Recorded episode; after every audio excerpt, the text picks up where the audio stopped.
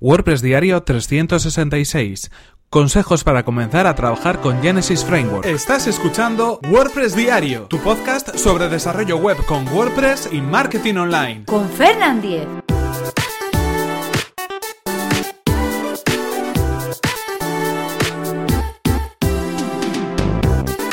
Hola, ¿qué tal? Hoy es lunes 18 de diciembre de 2017 y comenzamos con un nuevo episodio de WordPress Diario donde íbamos a hablar acerca de Genesis Framework. Sí, continuamos hablando, pero esta vez va a ser el último episodio de este año que hablemos sobre Genesis Framework y de los continuos también, porque eh, durante las próximas semanas vamos a hacer algunos cambios, vamos a introducir temas nuevos, así que hoy cerramos este ciclo, esta ronda de episodios dedicados a Genesis Framework con algunos consejos para comenzar a trabajar con Genesis. Pero antes recordaros que este episodio está patrocinado por Raidboxes. Raidboxes es una compañía de hosting profesional especializada en WordPress. Y atención porque durante este mes de diciembre estamos de promoción. Una promoción exclusiva para oyentes de WordPress diario.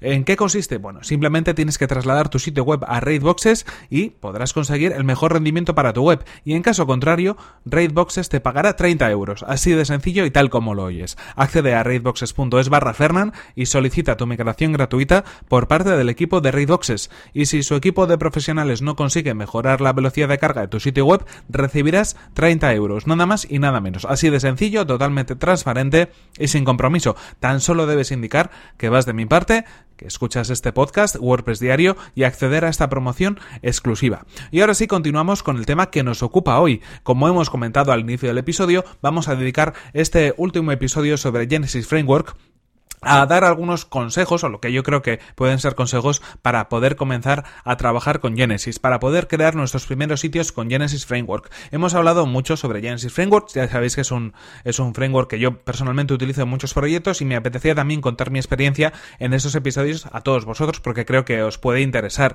y porque además es el framework que más se utiliza, uno de los eh, temas más utilizados cuando hablamos de WordPress. Pero hay que tener algunas cosas claras, hay que tener algunas cosas, digamos, en mente cuando empezamos a trabajar con esta forma de trabajar que nos eh, ofrece Genesis Framework. En primer lugar, yo creo que lo que debemos tener en cuenta, y es una de las cosas que me parece más importante para cualquier desarrollador o para cualquier diseñador que trabaje con WordPress, es que debemos conocer lo que son las bases del códex eh, de WordPress, es decir, eh, cómo funciona WordPress por dentro, cómo funciona su código, cómo utilizamos los hooks, cómo utilizamos las funciones, dónde tenemos que tocar y dónde no podemos tocar, y cuáles son las buenas prácticas que debemos, debemos tener a la hora de, de trabajar en un diseño para WordPress. Y también, pues, como no, el motor de plantillas, ¿no? Es decir, cómo funciona cómo cargan las diferentes plantillas de los themes, de los temas que estamos utilizando en, WordPress. Esto es importante porque si no tenemos clara esa estructura, si no tenemos clara esa forma de trabajar, si no tenemos claras esas bases, luego nos va a costar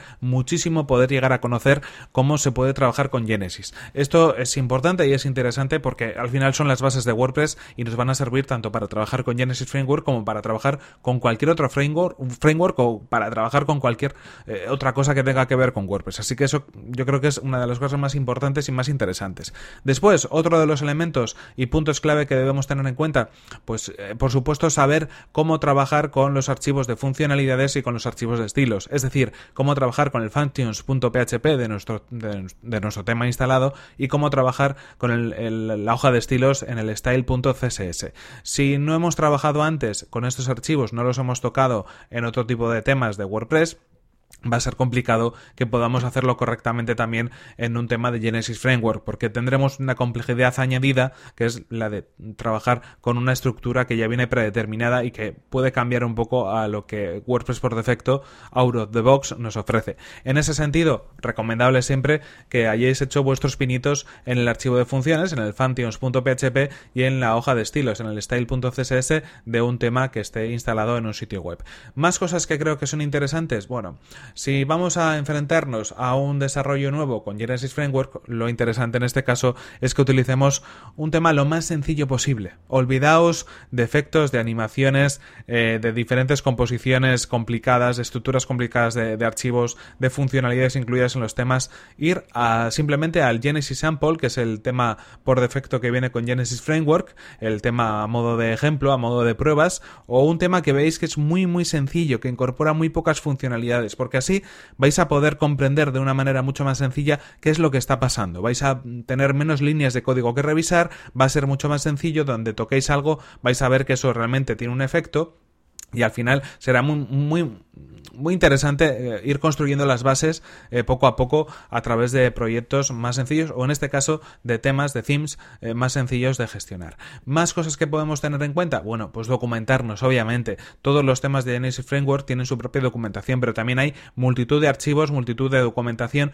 que podemos encontrar en Internet. Os voy a dejar un enlace en las notas del programa donde tendréis bastante documentación recopilada, tanto blogs como por ejemplo algunos sitios con recursos, algunas guías, tutoriales, para que, bueno, por lo menos tengáis dónde empezar. Y bueno, obviamente también os dejaré algunos enlaces de este podcast donde hemos hablado de Genesis Framework en episodios anteriores y que creo que pueden ser interesantes para complementar toda esta información y para que de algún modo, bueno, pues tengáis una pequeña base en formato audio y en castellano que os pueda ayudar también a comenzar.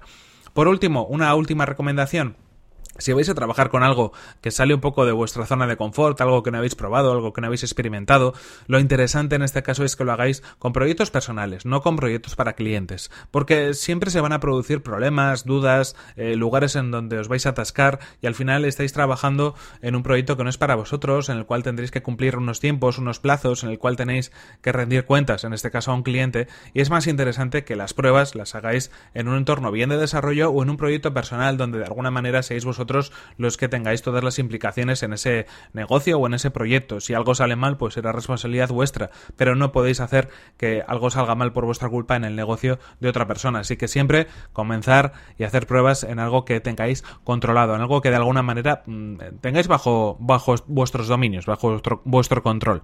En cualquier caso, bueno, sirva este episodio sobre Genesis Framework para hacer una recopilación de algunos consejos, de algunas sugerencias y en cualquier caso ya sabéis que, bueno, siempre si queréis que sigamos hablando de este u otros temas, no tenéis más que decírmelo. En cualquier caso, esto es todo por hoy. Aquí terminamos este episodio de WordPress Diario, episodio número 366. Y bueno, como sabéis, este episodio ha sido patrocinado por Raidboxes. Muchas gracias a Raidboxes por patrocinar este episodio y muchas gracias por ofrecernos esta promoción en exclusiva. Ya sabéis que durante este mes de diciembre estamos, eh, bueno, pues de enhorabuena y estamos de promoción. ¿En qué consiste? Bueno, simplemente tenéis que trasladar vuestro servicio a Raidboxes a través de raidboxes.es barra Fernan y eh, sin el equipo de profesionales de Raidboxes que se encargará de hacer vuestra migración no consigue mejorar el rendimiento de vuestra web, mejorar la velocidad de vuestra web, vais a recibir 30 euros a cambio, así de sencillo. Así que bueno, ya sabéis, es una buena oportunidad de poder cambiar de proveedor y además con total garantía porque vais a conseguir unos resultados mejores en la carga de vuestro sitio web, en la carga de vuestra página. Recuerda que por mi parte, si quieres ponerte en contacto conmigo, lo puedes hacer a través de mi correo electrónico, que es fernan.fernan.com o desde mi cuenta de Twitter que es arroba fernan. Muchas gracias por tus valoraciones de 5 estrellas en iTunes, por tus comentarios y me gusta en iVoox y por compartir los episodios de WordPress Diario en redes sociales. Y recuerda en cualquier caso, que bueno, pues eh, este es el último episodio que vamos a dedicar a Genesis Framework, pero si queréis que sigamos hablando de Genesis, si queréis que hablemos de otros temas, ahora es el momento clave porque durante estos días que quedan de diciembre vamos a tomar buena nota de todas estas sugerencias y a componer nuevos episodios y nuevos temas para el año 2018, para el año que entra. Así que eh, si queréis que vuestros temas salgan en antena, si queréis que hablemos de aquello que a vosotros os interesa, lo que tenéis que hacer es simplemente comentarlo, compartirlo y contádmelo. En cualquier caso, nos vemos en el siguiente episodio, que será mañana mismo. Hasta la próxima.